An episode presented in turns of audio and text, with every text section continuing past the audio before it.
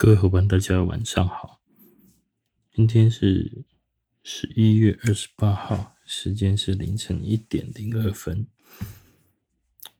看一下今这个礼拜的新闻，比较有趣的是，十一月二十六号，《经济日报》的保险专区写了百万张失能险成乌龙保单，金管会提五措施。光是看这个标题，我知道有些伙伴可能已经收到客户的询问，看到说这个保单赔不出来，变成乌龙保单，所以光看标题就觉得很惊悚。但实际上，这个这篇报道是标题吓死人，内容笑死人。什么意思？它内容其实写的是说，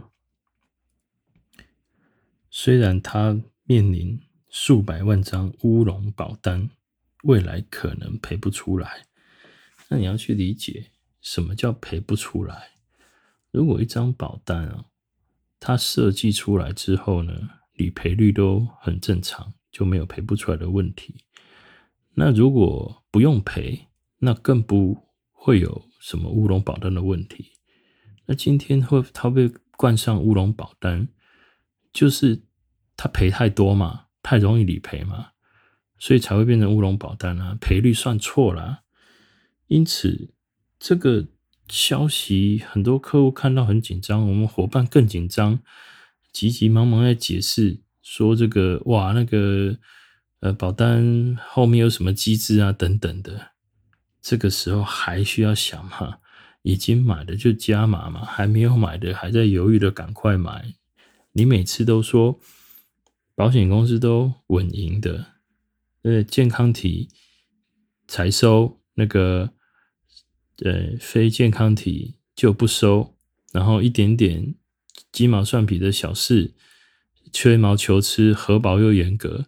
今天是这张保单已经被公认，被政府公认，各各大各大保险公司公认，它基本上的赔率是错的。然后现在已经发现了，并不是说，哦，那个过了十年、二十年之后卖了非常多了，结果真的到时候赔不出来了。就算是那样，前面也赔了一大堆了，对吗？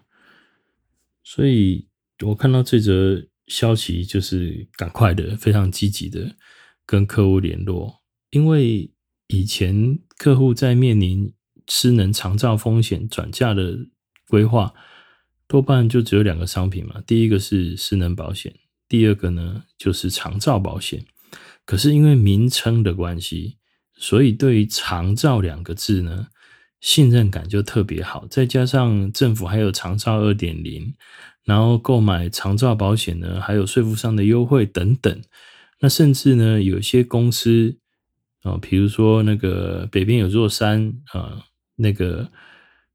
那间公司呢，他是打死都不卖失能保险，他个人他这个公司就只有卖长照保险，他也找了很多的这个枪手打手在帮他网络上写文章，然后上电视讲一些似是而非的观念，然后去误导、引导，然后让客户觉得或观众觉得说，哦，这个。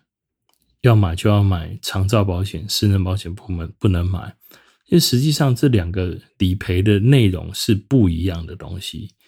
但是面对长照这件事情，如果长照险可以理赔，理论上来讲，应该都是符合一二三级残才有办法。可是。四五六七八九十十一级残长照保险基本上是不太容易理赔的出来，可是失能保险却可以满足理赔条件，甚至有些保险公司还可以达到后面后面保费的条件。但因为客户不懂啊，钱就只有这么多嘛，所以他只好两边选一边来购买。那。今天长照保险也卖了二十年有了吧？从来没有听过什么长照保险有乌龙保单赔不出来，因为根本赔不出来，不是赔不出来，根本就未达理赔条件嘛，所以申诉率非常的低啊。如果各位有兴趣，可以去金融评议中心找有关于失能等级判定的评议，你打就很多了。不管是意外险也好，长照险也，哎，意外险也好，或者是失能险也好，或以前残废险也好，它就非常多折。但是如果你去搜寻长照评议，几乎没有，我印象中好像只有三折吧。也就是说，今天的客户要申请理赔。根本没有这个资格跟条件嘛，可能他的级数才这个五级残，然后巴士量表还开不出来，分数还未达那个标准，对不对？要六取三才有办法取取得这个证明。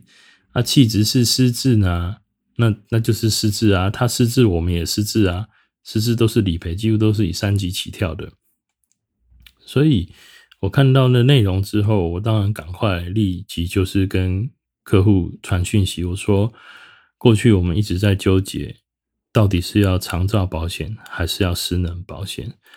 我说我们都在担心一件事情，面临到未来碰到需要被别人照顾，不管是身体上面或者是精神上面，导致于丧失的机能。的时候，这个跟年纪大小根本无关，有可能意外造成，有可能疾病造成。但是在碰到那个时候，我们已经没有办法工作了，但同时又要花钱，甚至还要请人来照顾的时候，那该怎么办？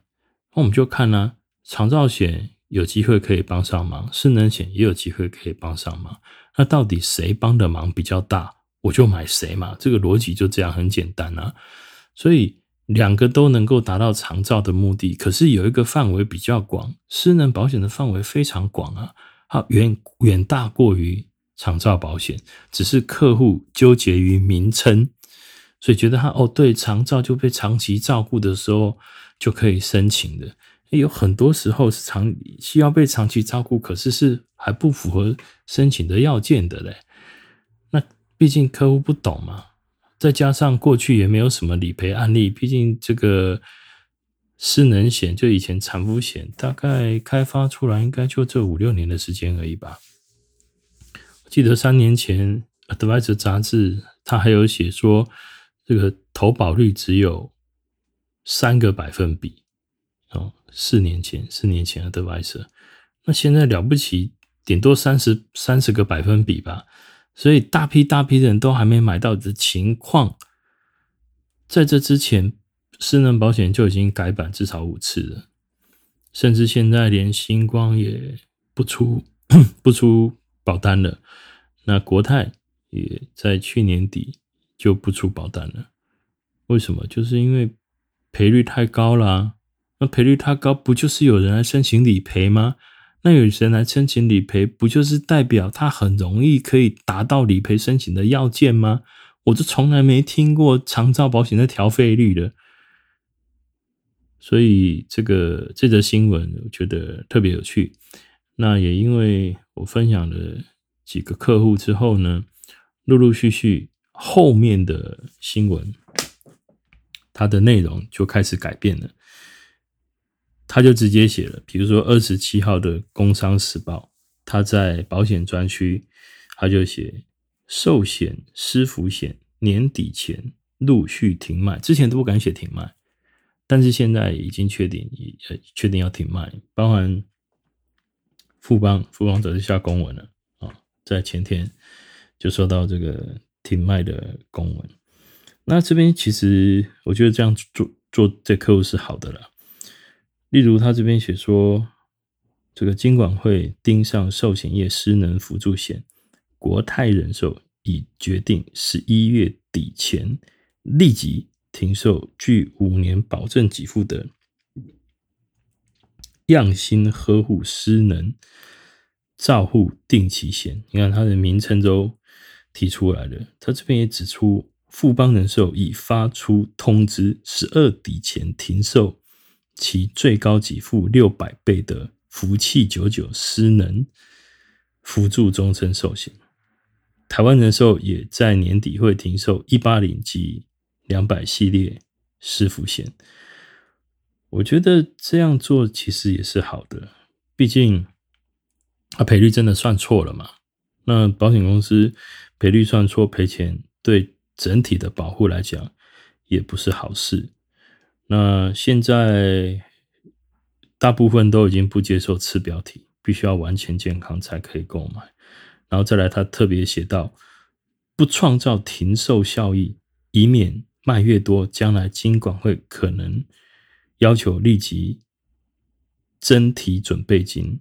那当然这是好事啊，就是这个破洞及早被发现，那在他还没有溃堤之前，我们就可以做很多的补强嘛。因此现阶段还有办法购买的客户。那真的是，我觉得是福气啦。很多有些时候客户在讲说啊，我买这个保险又不想要用到啊，废话，我也知道买保险就不想要用到啊。就像我家里现在备口罩，我也不希望疫情再大爆发，意思是一样的啊。但是为什么要买？因为人跟一般一般的这个什么机器啊，没什么两样。你除非你好好保养它，可能用的时间就久一点。但是有时候，万一连出厂的时候，这个出厂的品管良率都已经不太好了，你再怎么保养，时间久了还是会出问题。那零件可以换，可以换，那不能换的时候，那怎么办？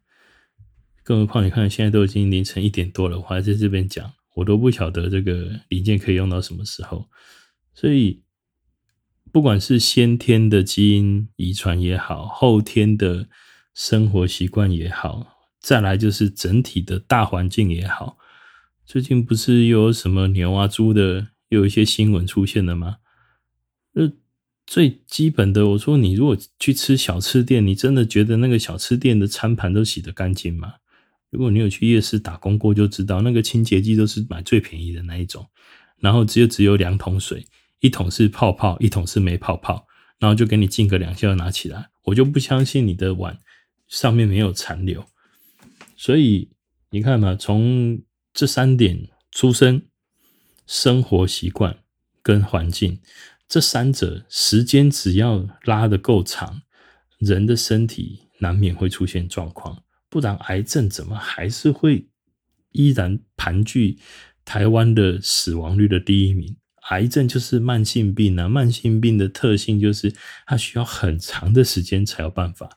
那多长呢？像我医生的客户，他们都是做呃治疗的哦，癌症治疗类型的。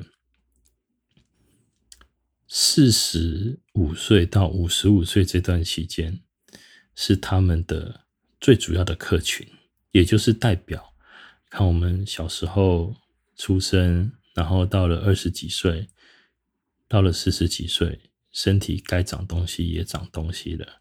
好，那没长东西的运气就不错，大概就是三高也跑不掉。